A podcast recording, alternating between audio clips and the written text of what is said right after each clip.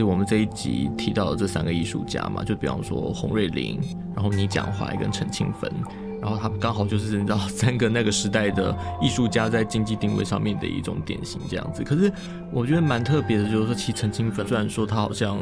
那个时候过得很爽，可是其实老实说，他在后来的话，其实上还是有遭逢一些巨变嘛。典藏 Art Touch Art Beans 艺术环境音。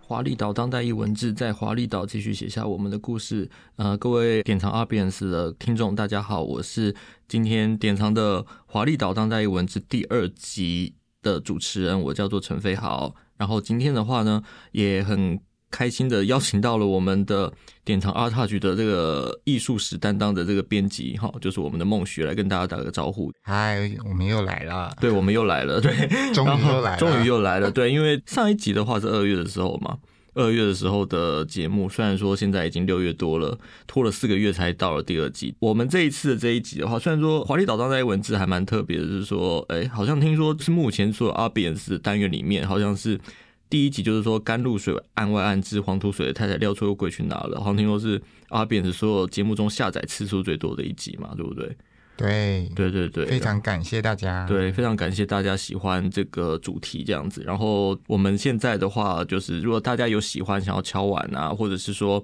呃有没有大家。喜欢关注的议题的话，其实也可以，比方说透过，比方说 Facebook 或者是 IG 或者是那个所有的 Podcast 上面的所有软体跟我们互动，可以跟我们聊一下，就是平台留言，平台留言，你看大家可以做怎样的一个提供给我们内容，这样子，对对对。然后好像听说什么，好像听说有另外一个主持人是刘星佑嘛。就说我们是就上次那一集的那个 事情，就说我们是挂羊头卖狗肉，根本没有讲到廖秋贵什么内容，光是黄土水就讲了八成的时间。结果我们的主题很像现在网络新闻的标题都是骗点阅用的，嘿，其实也是啦，不是也不是说也是啦，就是说其实那个时候确实是有点想要。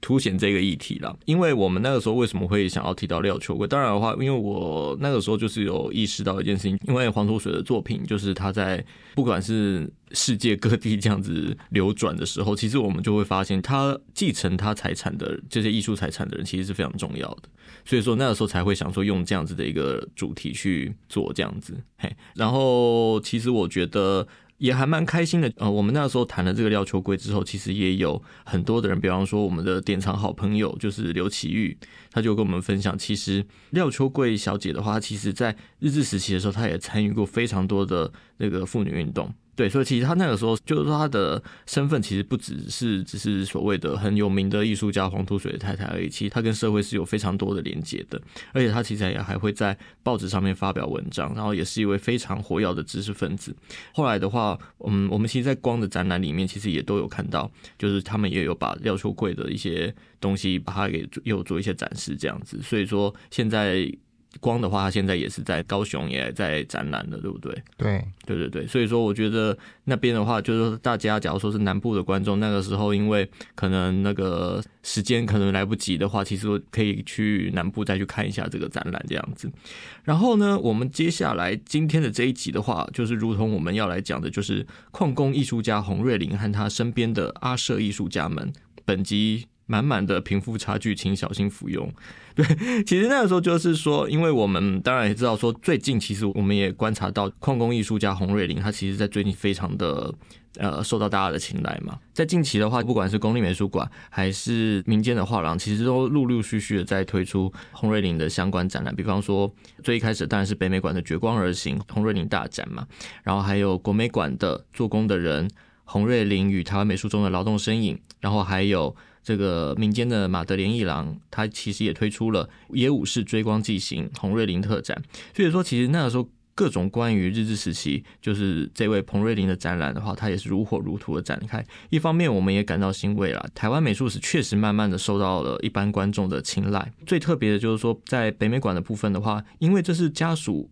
捐赠了大批作品跟资料给北美馆之后的一次大型展出，所以说也格外引人注目。然后我个人的话，其实是对日治时期的山形主题的作品，我留下了非常深刻的印象，因为主要是说，呃，山形的话，其实就比较是他在帝国美术学校毕业之后，他在日本。所创作的一些主题这样子，所以说我因为那个时候的这个三型作品，我那个时候基本上只有在以前那个雄狮美术馆出的洪瑞林专书里面有看到照片而已。然后这是我第一次看到原作，然后我个人非常的喜欢。我们来谈到洪瑞林的生平的话呢，洪瑞林的话，其实他的父亲叫做洪鹤丁。他其实是呃泉州人，然后因为父母双亡的关系，在十四岁那一年跟叔父渡海来台，然后就在大道城的商行担任记账的工作。他算是当时基层的寿星阶级，在闲暇之余也会画一些传统的水墨画，比方说四君子的梅花啊等等，然后也会参与一些诗人的一个聚会活动。其实也算是一个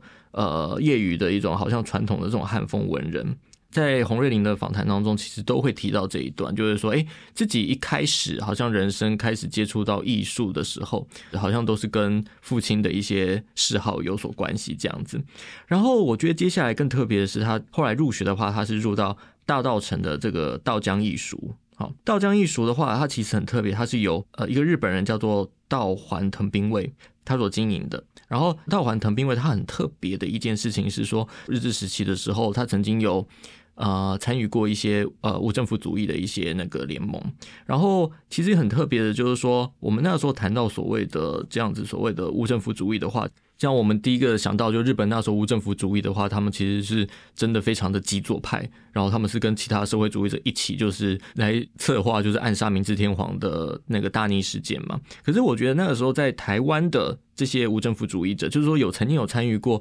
呃无政府主义联盟的这个道环藤兵卫，然后还有另外一个是那个爱爱聊的师前，好，他们其实都。是走另外一种方向，他们其实不是太过于从事太过于激烈的政治活动，他们反而是去做，比方说救济穷人。然后大完成兵卫的话，他是努力的把人道主义方面的一些呃教育，就是希望可以把它推广出去，因为他那个时候这个道江艺术确实是在以本岛人为主的这个大岛城这边所创立的，所以说我觉得他们那个时候台湾的这两位。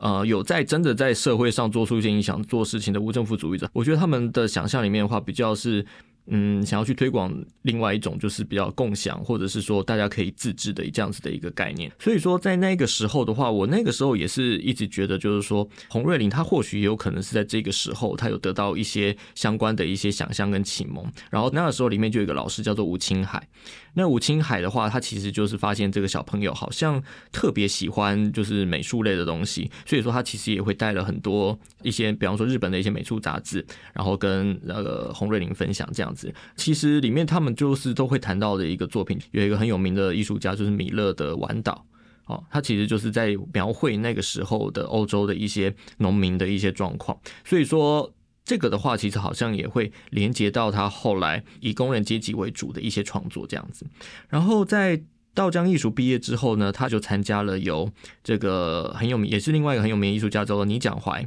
跟石川清一郎一起主持的这个台湾美术研究所。这个时候的话，因为主要是由倪蒋怀资助，好，倪倪蒋怀就去张罗资金啊，然后还有去找一些那个上课的地方啊，然后去购买一些美术用具这样，然后由石川清一郎来当这个老师这样子。虽然说这个这个台湾美术研究所啊，它虽然说好像持续的时间没有很长。可是他确实是有了一批艺术家们，比方说陈志奇、张万传、陈德旺，然后还有我们知道的洪瑞林，他都有参加这个美术师塾，然后坚定了他之后赴日本的帝国美术学校的一个留学之路。日本帝国美术学校啊，其实就是现在也是算是有名气的这个日本武藏野美术大学这样子。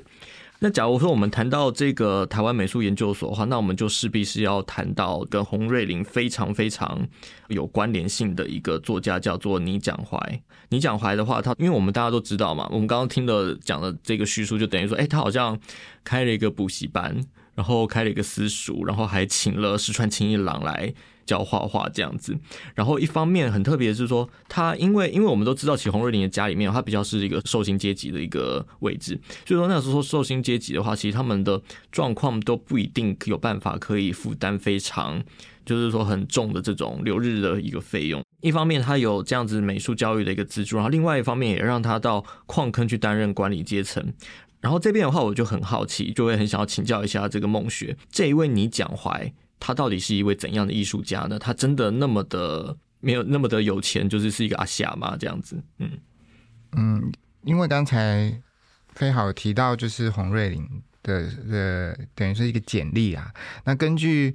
北美馆现在的展览。就是他们一进来到那个展场，有一个区域也会放到倪蒋怀的作品，就是说明他跟倪蒋怀的一个很重要的关系。所以倪蒋怀在这里好像确实是扮演一个很重要的角色。那倪蒋怀在台湾美术史上也是一个很关键的角色，他可以算是台湾美术史第一个很明确的赞助人的角色吧。就是如果我们会谈论到。支持艺术家，然后赞助艺术家，除了就是总督府啊，或是一些有钱的官员以外，倪蒋怀好像是一个很常被提起的人。那就像费豪讲的，他到底是不是一个有钱人呢？他是不是真的有钱成这样，所以他就会给很多画家钱？这样，嗯，这可能就要回过头来去看倪蒋怀的一个养成的过程，因为。倪蒋怀他其实是石川新一郎在台湾的第一个学生，就是石川新一郎他两度来台，他第一次来台的时间大概是在一九零八年，就是一九一零年代的时候，那他那个时候就教到了倪蒋怀，所以其实那个时候，如果说倪蒋怀有一点企图，或是说他他那个时候可能是能够去日本学画，但是其实是没有。好像是我们现在看到的一些研究都说是石川清郎叫他不要去。那为什么不要去？可能对石川清郎来讲，当时的台湾可能还不到那个契机，可以让台湾人就是吸收西方的美术嘛？我也不确定。但是总而言之，他就是没有去东京。或者说他没有去日本继续念专业的美术教育，可是呢，他因为这样子一个契机，跟石川清一郎的一个师生的契机，所以他就开启了之后，就是石川清一郎的学生，或者是说跟他有关系的这些台湾的艺术家，只要是受到石川清一郎教导，或者是说，嗯，在他的刚才提到的那个研究所里面相关的人，多多少少都会受到倪蒋怀的帮助。包含刚才提到的，比如说陈之奇啊，然后还有我们现在谈到的洪瑞林，那这是一个很重要的关联呐。但是，这是不是说明李讲怀就是个有钱人呢？好像也不是，因为我们现在看到对于李讲怀的研究的状态，虽然他经营矿坑，可是却不会说他是一个就是家财万贯的人，至少他不是像那种所谓什么五大家庭。台湾五大家庭的那种程度的有钱，这样，所以他到底是什么程度呢？就可以来讨论一下。这样，那我们在讨论李蒋怀的工作的时候，因为李蒋怀他最重要就是他是经营矿坑嘛，他也给洪瑞麟一个矿坑的管理的工作，然后洪瑞麟就这样一直做下去，一直做做做，所以这个印象我们。就是只要有接触过台湾美术史的，应该都会蛮鲜明的。就是哦，你讲怀跟他经营矿坑事业这个连结，那我们就会想说，哇，你都经营一个矿坑了，你应该经济状况很不错啊，对不对？但是好像又不是这样子。那他到底为什么会接触经营矿坑这件事情，也蛮有趣的。就是按照我现在可以找到的一些资料，我发现。他之所以可以经营矿坑的一个很大理由，可能是因为他结婚的对象。那他跟谁结婚呢？呃，因为你讲怀他是瑞芳人，他其实就是跟瑞芳当地的其他的瑞芳的女性结婚。那他结婚的对象叫严队啊，安队，他是谁呢？根据就是如果我们去看呃日治时期的文献资料的话呢，严队他的哥哥。叫做严窗吟，窗是窗户的窗，吟是那个吟诗作对那个吟，严窗吟啊，很诗意的一个名字。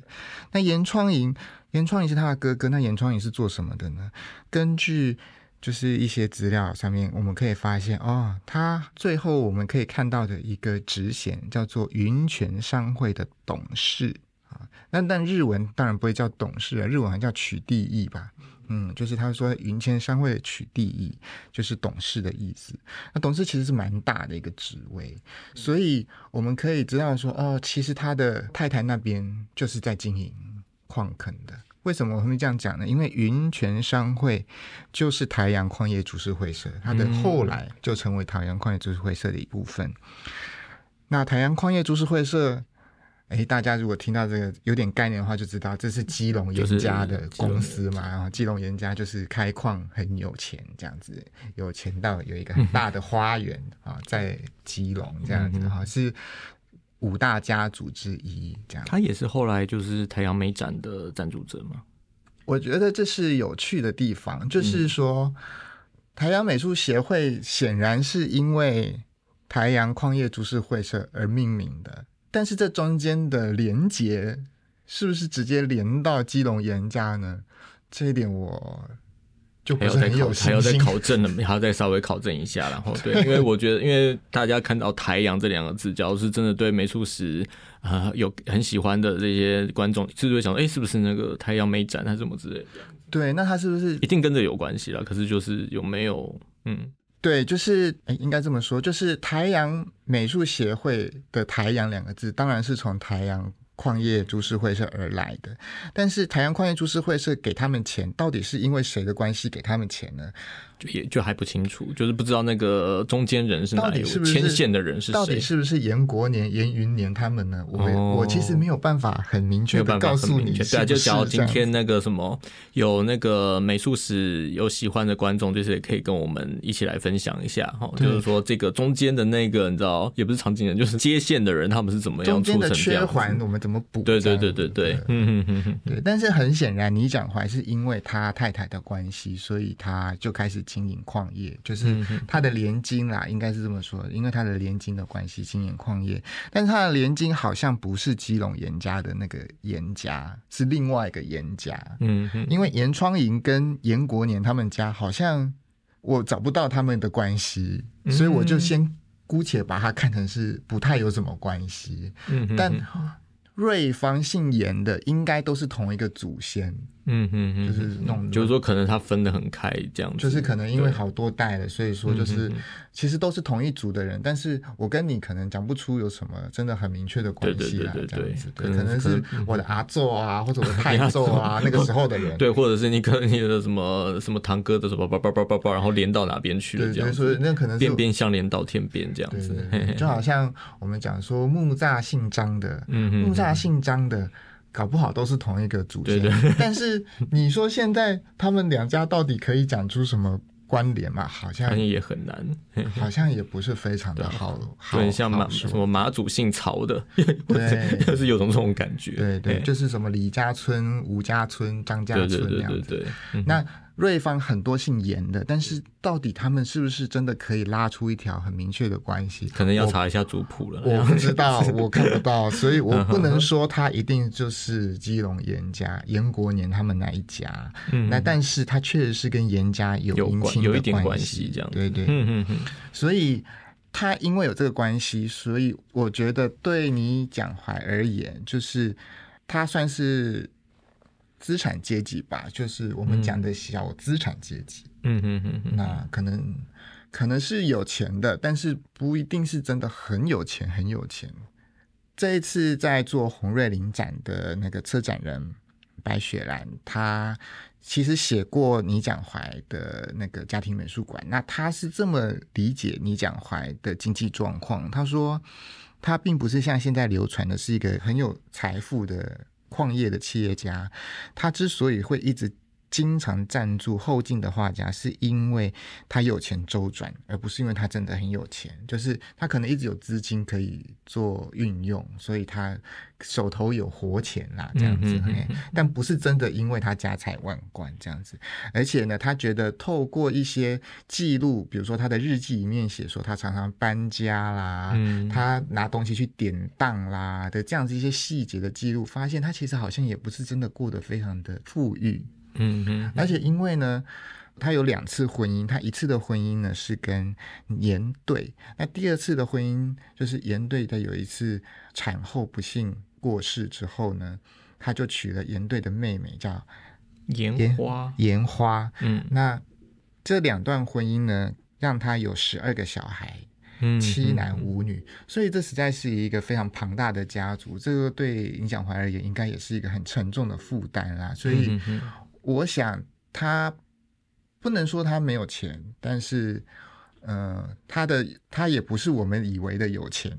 嗯，对这，样讲 会不会有点奇怪？但是我觉得可能可以这样理解，就是说他是真的对美术很有爱吧，嗯应该这么讲，嗯就是他真真的的因为石川清一郎这个师徒的勤奋，然后因为石川清一郎很努力的去提携台湾的学生，所以他觉得他有这样子的一个。意愿想要去帮助他们这样子，那其中当然从洪瑞里我们可以看到，他可能帮助的最长的就是他，因为他给他一个嗯嗯嗯工作做，而且就一直做下去，而且要做到退休嘛，对不对？然后之后对，然后洪瑞里还画了一张画缅怀他嘛，就是嗯我们也可以在北美馆的展里面看到那张画。嗯哼哼哼哼。然后，因为我们刚刚有讲到嘛，就是洪瑞林他出生的地方就是大稻城。好，然后在大稻城的话，我们当然知道这个地方其实它是一个非常特别的一个地方，因为它一方面是呃台湾本岛人聚集的地方，然后那时候也有很多的各国的这个来做生意的人，四面八方来到这边，所以说它真的是一个充满各国情调然后混杂的一个的一个地方这样子。所以说我们知道就在这个里面啊。跟他一样，就是说跟洪瑞麟一样出生大稻城，而且大概是跟他差不多年纪，一九一零年代出生的这个艺术家，有一位就是那个陈清坟。然后这一位陈清坟吼，就是我们刚刚讲的，因为我们刚刚讲到就是那个嘛，有钱程度有没有钱的程度的话，我们今天来讲一下，就是说金字塔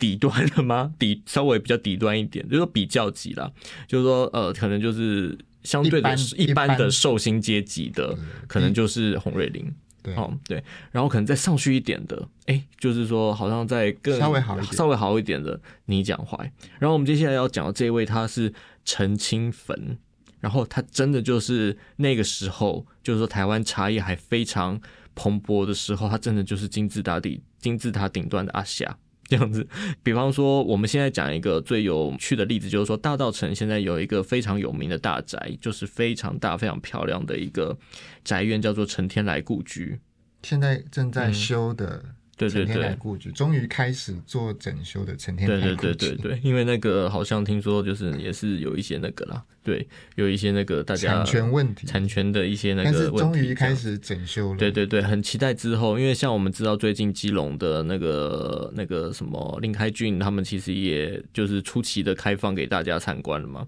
然后就是这一次的话，就是我们也很期待，就是说大稻城的这个成天来故居，他假如说之后它假如真的修复完成的话，一定会是大稻城的一个最新的一个指标型的古迹建筑物这样子。然后这个陈天来呢，就是他的爸爸。好，所以说我们就知道说他就是一个啊，就是在茶叶里面非常有钱有权的家族。然后那可以请孟学来跟我们介绍一下，就是说这个陈清粉呢，他是怎样的一个经历这样子？嗯好，因为大稻城对台北市而言，其实就是一个非常重要的区域。当然，就是刚才飞豪讲的，它有一个很重要的经济地位。那它同时对台湾美术史而言，它也是孕育出非常多艺术家的地方，包含我们上一次讲到的黄土水，它其实也算是大稻城出身。那这一次我们讲到的洪瑞麟，还有陈清坟也是大稻城出生的。那陈清坟是刚才也非常就提到他的一个非常有钱又有名的老爸，叫做陈天来、丹天来啊啊。那他的房子非常的大间啊，而且非常的漂亮。啊，虽然一直放在那里没有动，但是好很高兴他终于开始修理了，希望以后可以进去看他的样子，这样子。那他就真的是一个有钱人，真的很有钱啊！陈清嗯粉他们家真的很有钱，如果他开放了，我们去看一下，大概就可以感受到他家多有钱。嗯哼哼，对，那他也是，就是之前如果大家有看过一个连续剧叫《紫色大道城》，嗯哼，机械大丢点的话呢，啊，里面那个失忆男他演的那个角色第一行的笑牙啊，他的原型其实就是陈清芬。嗯，但是呢，他跟戏里面演的不太一样，就是失忆男他他一直被他爸爸阻挠，就不可以去学画画嘛，哈，一直要他接家业，不可以学画画。但是实际上的陈清粉呢，他是可以学画画的，嗯他是很自在的可以学画画，因为他上面有三个哥哥，他是排行老四，就是你知道最小的小孩总是可以任性的做一些自己想做的事情。而且他是非常顺利的，因为呢，他跟黄土水是同一个母校，他也是念太平宫学校。那他在念完太平宫学校之后呢，他就去日本升学了，他就去日本念书。嗯那他在日本念书的时候呢，其实这一段呢，并没有非常的清晰，他到底去日本升学的一个明确的状态。但是可以确定的是呢，他在日本念书的时候呢，他认识了有岛生马这个日本画家。这日本画家其实是一个蛮重要的画家，因为他算是一个在野系统的一个大师。嗯嗯嗯好，二科会是他是二科会里面很重要的一个成员，他也成立了白画社。那这个都是一个背景的概念，反正就是我们知道他很有名啦哈。他很有名之外，他也很有钱，为什么呢？有岛生马的爸爸是大藏省的官员，然后你就想哦，他是一个财政部官员的小孩哦，嗯，所以他其实也是就是有相当的地位的人这样子。嗯那他就认识了有岛生马，那有岛生马就鼓励他说：“哎，你与其在这里学画画，你不如直接去法国学，去巴黎啊，那个艺术之都学。”然后他也就好啊，那我就去。就哎，怎么说去就去了？你知道马上就还可以去这样子。对对对，你知道我们要举另外一个人做例子，那个人叫做严水龙，那个嗯严水龙也很想，就是我要去就去，可是他就不行，因为他就必须要先筹钱，嗯然后呢，他还要先办画展、卖画，到处找人买他的画，这样子找朋友看可不可以赞助他，这样子要先做了很长的一段时间准备之后，他才有钱，他才说我要去巴黎。但是陈清粉不用，而且陈清粉决定他要去巴黎的年纪是多大呢？就是十八岁，就是他高中毕业，他就想说，好，那我我要去我要去法国了，这样子。就算是现在的小孩，能够这样子的人，大概也家里也应该还不错吧，对不对？嗯就更不要说是那个年代了哈，就是那个年代，他可以说哦，我要去法国，然后就可以去法国、哎、对，而且他去法国这件事情就变成一个很大的新闻啊。那个时候他去法国的那一年是一九二八年，那他在一九二八年那一年呢，他先从日本回台湾。他先回台湾要干嘛呢？他先开了一个画展，那个画展开在哪里呢？开在现在的台湾博物馆。哇，你在台湾博物馆里面开画展，现在应该没有人可以在台湾博物馆开画展了吧？嗯，开博馆，应该我觉得应该是因为那个时候的状态比较不一样吧。对，但是这就是一个嗯嗯嗯嗯，可以在一个公立的，对，这是一个时代 时代的问题。但是反正他就是在台博馆开画展的，嗯嗯，那他开了画展，然后呢，那个画展呢，《日日新报》每天都在报，每天都在报他那个画展怎么样，很是多买叶配吗？买叶配吗？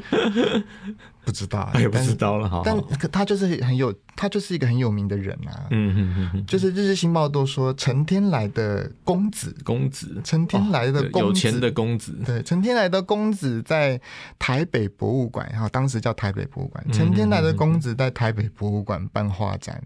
去法国之前的画展，这样子哇都要讲出来，这样子、嗯就是嗯。哇，他要去法法国了，哇，他在台北博物馆办画展这样子，然后刚好因为碰到了纪元节，就是那个天皇生日，天皇生日，嗯。所以呢放假嘛，就会有很多人去啊，嗯。所以他们说。虽然那个展览只有三天，但是去了四千多人。所以说那个时候，其实日治时期台湾人就已经开始很喜欢看展览了。其实老实说，我觉得，嗯，呃，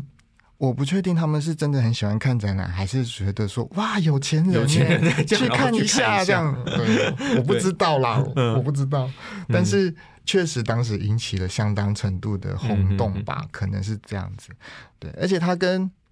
盐水龙又不一样，盐水龙办画展是为了要把画给卖掉，但他没有要卖画，他的画是要拿回去的，所以他那个办画展。好像真的有一点点，是出来炫耀，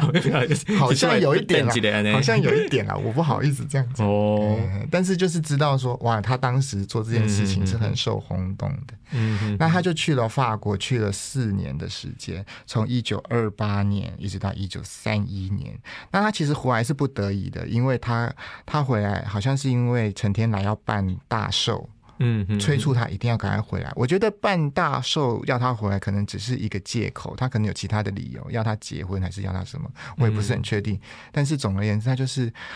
没有办法违逆家里的情况之下，他就只好从他最爱的第二故乡回来了。为什么会说是第二故乡呢？这是他自己写的，因为呢，他从巴黎回台湾之后呢，他就在《日日新报》写了。五天的连载文章叫做《巴黎管见》。嗯，那他的《巴黎管见》的第一篇就说啊，我的第二故乡啊，他觉得巴黎是他的第二故乡，嗯对，他就真的很喜欢巴黎，他就觉得巴黎就是他的心灵的归属的感觉，这样子。对，那他回台湾的时候呢，我觉得从报纸上面看资料，总是会看到一些很有趣的细节。比如说他回台湾的时候呢，台北的士绅应该算是大道城的士绅吧，帮他办了喜成宴，非常的盛大，办在江山楼，听说有一百五十几个人去。嗯，然后有哪些人去呢？居然有辜显荣去、辜显荣去，你知道那个时候陈清粉才几岁吗？才二十二岁而已。嗯一个二十二岁的学生从巴黎回来，然后你要办一个很盛大的宴会，欢迎他回来，然后有一个这么大咖的人嗯哼哼，来帮你庆祝，这样子。虽然我相信他们实际上要讨好对象应该是陈天来啦，对，因为我觉得很像，因为就是他你刚刚讲的感觉就很像是，好像他们用了这个名义，然后这些士绅们，然后他们就是来这边啊，说来看画展，然后其实可能要来瞧事情 那种感觉，嗯对，就是他们就帮他办了一个很盛大的欢迎宴，喜承宴在江山楼。那除了我刚才讲的辜显荣以外，还有小泽秋山。小泽秋山是一个、呃日本画家，他是当时台展的西画的评审，他长期住在台湾。嗯然后还有像陈茂通，陈茂通是谁呢？是前元行的老板，你现在还是可以看到前元行。嗯嗯，以前跟现在一个规模是不一样的，以前是很大的啊。嗯哼，然后还有像卫青的啊，还有像林佛国，林佛国也是呃《日日新报》的记者，这样子，就是这样子程度的人去参加他的喜承宴，欢迎他回台湾。还有一个是那个巨鹿贺太郎嘛，哦，对，这个是台湾总督府的通译，这样子，就是就是都是这种程度的人去参加他的喜成宴，喜成宴，嗯嗯，去欢迎他回台湾这样子。嗯。然后他回台湾之后就备受欢迎，备受瞩目，嗯，而且呢，他也就是他还做东哦，就是邀宴做东去邀请台展的评审吃饭，到他家吃饭。哦，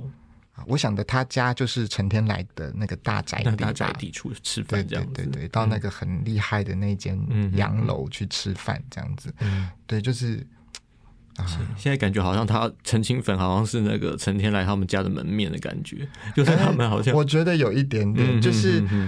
你就算没有负责家业，但是对你你算是门面担当。你。算门面担当，对，就是说，哎、这个我们的儿子就是你看画家哦，这个艺术有艺术气息，对，然后又有，然后又去过巴黎，又对留过学这样子，，然后他还在他还在《日日情报》上面写他的嗯。写他在巴黎上的所见所闻，这样子还写了五天，哇，嗯大家都很羡慕，就是哇，一个二十几岁、二十出头岁的人，然后在巴黎待了四年，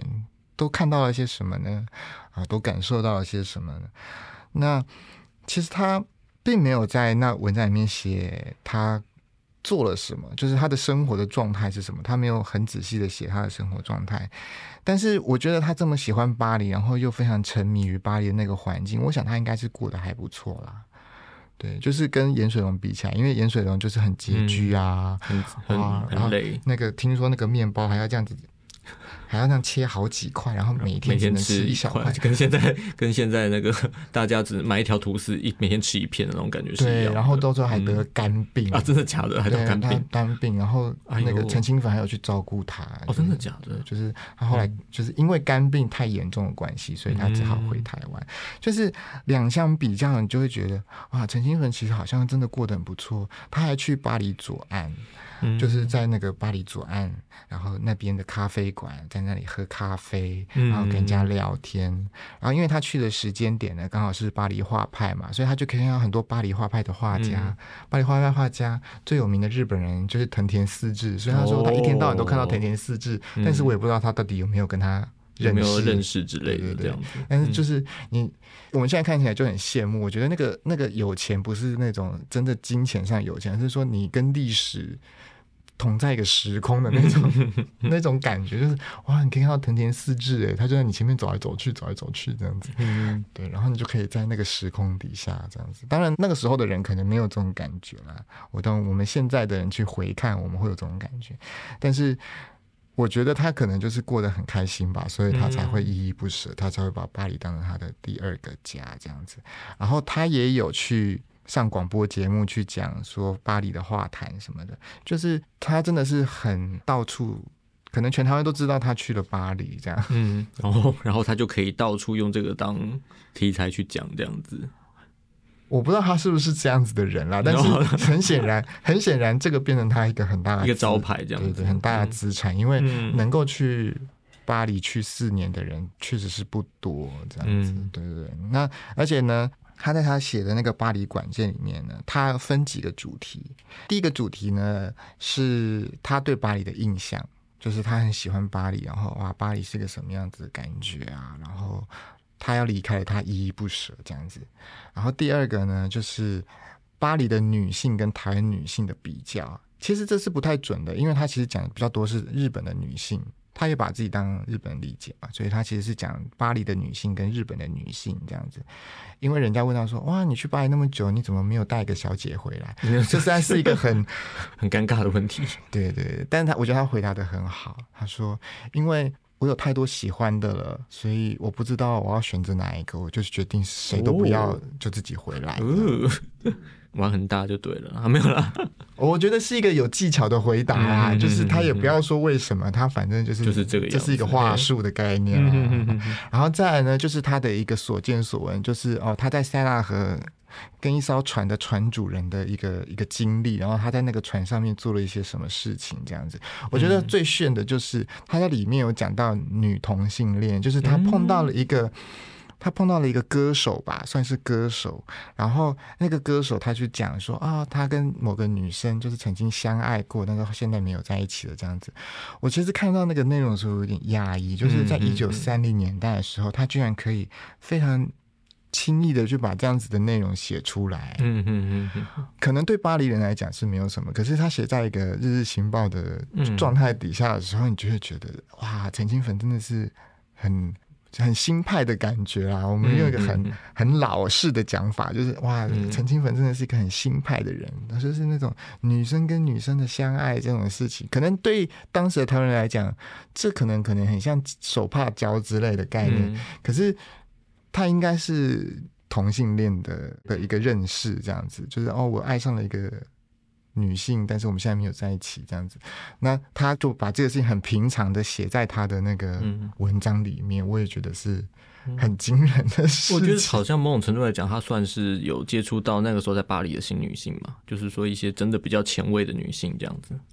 应该是说，当时欧洲对于女性的态度跟在台湾是完全不一样的嘛。因为嗯台湾的还是他也有提到，他就觉得说，哇，台湾的女性很可怜。嗯，他说比较起来的话，他就觉得台湾女性就要一直待在家里，然后就要就要侍奉先生、养小孩，他就觉得台湾女性非常的受到拘束，非常的跟巴黎的女性比起来落差很大，这样子，对不对？所以我觉得那个那个氛围让他有这样子的感受。嗯嗯，对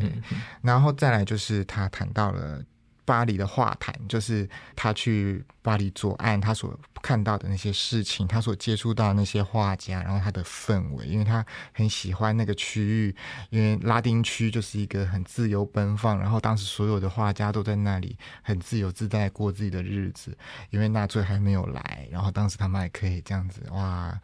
每天玩闹啊，然后开 party 啊，这样子的感觉，他就在里面就是讲了一些这样子的内容，所以我的感觉就是，他虽然没有说他的生活过得怎么样，可是我觉得他应该是过得很愉快，嗯，应该是过得很爽，对，特别是他里面，他一开始的时候他就提到说，他那么爱巴黎，所以呢，他就在里面抄了一段。他在巴黎听到的一首歌的歌词内容，然后他说他要把这首歌的歌词呢给他的侄子听，就是给他给他姐姐的小孩子，要教他姐姐的小孩子学这首歌。就算他姐姐小孩子听不懂法文，他还是要讲给他听这样子。那这首歌呢？诶，我居然有找到诶，虽然他的他写的时候是日文啦，嗯，但是我后来去认真去对了一下他那个日文的。日文的内容，然后我去对了一下，就发现说，哎，这首歌其实是我们还是可以听得到的。就是你如果你如果去 YouTube，你还是可以听到这首歌。那这首歌叫做什么名字？他并没有提到这首歌的名字，他只提到说这首歌叫做 Maurice Chevalier 唱的。嗯，那我后来就去找这个名字，然后我就意外的发现这首歌，这首歌叫做 Paris de l'amour。就是我爱巴黎，然后达木就是就是爱我的爱这样子，所以就是从头到尾都在讲我很爱巴黎，巴黎我爱你之类，就是一直在讲这件事情。对，这首歌就一直在讲这件事情。我觉得是很真的可以很感受到一种他对于他对他要离开巴黎的那种不舍的心情。嗯嗯对对对。因为毕竟真的过太爽了，这样子。我想应该是哎，我想应该是，就是如果说你在巴黎，你不需要工作，你只需要一直画画，一直享受你的人生，这样很好啊。对，而且他可能发文也讲的还 OK，这样子。嗯嗯，因为年轻吧，所以说，哎，他学语言可能还蛮快，然后他发文讲的也蛮 OK，所以蛮我觉得蛮有趣的。那个情况底下，我觉得他在巴黎的生活应该是蛮自在的啦，所以我在猜他应该过得很不错。对，可以想见他过得很不错，所以我真的觉得这就是一个有钱人的小孩吧。嗯，其实我们仔细看到本集我们提到的这个三位艺术家嘛，对，然后另外一个就是关于。陈清汾是有钱人家小孩的一个旁证啊，我没有办法直接证明说他真的过得怎么样。嗯嗯嗯嗯。啊，但是有个旁证，就是他应该是一个非常因为陈天来的关系，在台湾的地位应该是颇高的一个状态。就是呢，在《日日新报》里面有刊载一个他的结婚的消息。嗯。那基本上能在《日日新报》刊载结婚消息的，应该都不是一般人了。真的，这个消息里面就讲说呢，陈天来第四个儿子陈清汾呢，他跟日本子爵田中阿哥马吕的女儿不二子结婚，在哪里结婚呢？在东京的华族会馆举行婚宴。那他的介绍人呢，一个呢就是他的老师。有岛生嘛？那另外一个呢是公爵，日本公爵英司幸福。那这个名字我们其实现在听都没有什么感觉，但是你就知道说他其实就是日本的贵族阶级。嗯，在当时是叫华族，华族对，就是以前的那一些贵族或者是那些呃武士阶级，嗯，比较高阶的武士阶级，他们后来在明治维新之后就转成五个爵位啊，那五个爵位。就统称叫华族，就等于是日本的贵族这样子，他就跟这些贵族家的后代联姻这样子。你可以跟日本的贵族联姻，基本上你们的背景就已经很不一般了。嗯嗯嗯。所以说，我们可以知道说，陈清粉他其实确实可以说是 台湾艺术史里面的阿夏干这样子，阿夏干，而且是很阿夏干的阿夏干这样。阿夏就是说，他基本上。有钱到就是说，连政治这一块他都可以，就是说，就他真的连他连这样子，就是他连这个地位都是非常高的，不可以等等闲视之的这个程度，这样，嗯嗯，我不能说他是唯一啦，就是可能也有类似地位的人也从事创作，嗯但是呃，他是一个例子，就是我们可以看到，其实，在从事艺术创作的时候，你的经济资源真的蛮关键的。你只你如果有很好的一个经济的资源的话，你确实某种程度上，你真的可以很专注的在你想要做的事情上面。真的，因为我们像我们这一次我们这一集提到的这三个艺术家嘛，就比方说洪瑞麟，然后你讲怀跟陈清芬。然后他们刚好就是你知道 三个那个时代的艺术家在经济定位上面的一种典型这样子。可是我觉得蛮特别的，就是说，其实陈清芬虽然说他好像那个时候 过得很爽，可是其实老实说，他在后来的话，其实上还是有遭逢一些巨变嘛。就是说，他其实就是他后来还是放弃了他的艺术创作，他回去接家业了。对，所以他也没有一直做下去。嗯哼。但是这就是有失有得吧，就是你在一个家大业大的家庭里面，嗯，你家里要你接你事业，要你接生意，嗯，你没有办法 say no 这样子。对，因为就是好像说他本来有三个哥哥，他家三个哥哥是一一过世。对，所以他最后要去接那个庞大的家。对，就是从好像本来从一个那个门面，就变成真的你要是中枢里里面的要去做决策的一个人了，这样子。因为那个时候刚好也是，就等于说他家族就走过了台湾茶叶最辉煌的时代，然后也是真的，他也经历了就是台湾茶叶慢慢的走下坡的一个时代了。其实就很像是那个连续剧《茶经》里面演的那个样子，所以说我觉得，因为其实我们华丽岛当代艺文志的话，我们在谈艺术家的时候，我们都是希望谈说他们那个时代的日治时期的艺术家，他们比较生活化，或者说他们以其他影响他有可能影响到他们创作事业的一些人生要素啦。像这一次我们虽然说主题定的好像也很耸动，对，好像又要骗点乐哈，没有啊，就是说，其实就是说我们也是希望说让大家知道，哎，其实。呃，那个时代艺术家他们需要面对这个问题，然后当然我们这个时代艺术家也会需要面对这样子的一些问题经济问题应该是每一个时期的艺术家、时期艺术家都会遇到的问题。对，然后我觉得这个真的也是很难，就是当然是我们都要去就是去努力的啦。对，就是说，所以我们这个其实是今天的话，我们就谈了这三位艺术家的一个人生背景，然后刚刚。其实我们可也可以从那个孟学的很多的一些分享里面，我们都可以谈到，比方说他刚刚就有谈到了有岛生嘛这个人嘛，当然他就可以带出了所谓我们刚刚讲的，呃，日本他们那个时候的在野美术。比较特别的是说，洪瑞麟他其实本身他其实也是他在日本的时候，他其实是参加另外一个春阳会，他也算是日本的一个在野美术的一个团体这样子嘛。我觉得这个脉络的话，当然我们觉得之后好像也可以，就是说当做另外一个主题来做一个讨论，这样子，确实蛮有趣的。嗯，洪瑞林跟陈新粉，他都不是走主流的路线。陈清粉可能比较难去归类，因为陈清粉就是在法国求学嘛。嗯，但是他一直参加的是二科展，可能是受到他老师的影响了。他不是去参加日展，而是呃，他不是去参加地展，而是去参加二科展。但是因为他也参加秋季沙龙，所以你很难知道他到底自己的归属是主流的呢，或是不是那么主流的呢？我觉得他比较像是嗯。他比较受受老师影响重一点，这样，但是很巧合，就是洪瑞麟他也不是非常主流，就是走文展、地展这条路线的，所以有关于这个部分，哇，我我们是又要开又要。又可能又要开一集，我们又来讨论，因为因为我们要开发，我们要我们要开那个，又要开这个就是日治时期的在野美术，因为因为我们大家比较知道的，就是说台湾日治时期台湾艺术家，我们都会想说，哦，他可能就是去，比方说台展嘛，然后就可能哎也会去地展嘛。地展的话，就是其实那个时候地展我们最知道的两个代表人物就是黄土水跟那个陈澄波。哦，然后这两位这两位艺术家的话，就是我们好像知道，就是哎，好像就是走最主流那个路线的这个艺术家这样子。可是其实还有另外这样子的一个脉络，就是在野美术的一个部分嘛，就是我们刚刚讲的有岛生嘛，然后洪瑞林，然后当然陈清粉的话，他当然其实还有另外，我们刚刚孟学讲他还有一个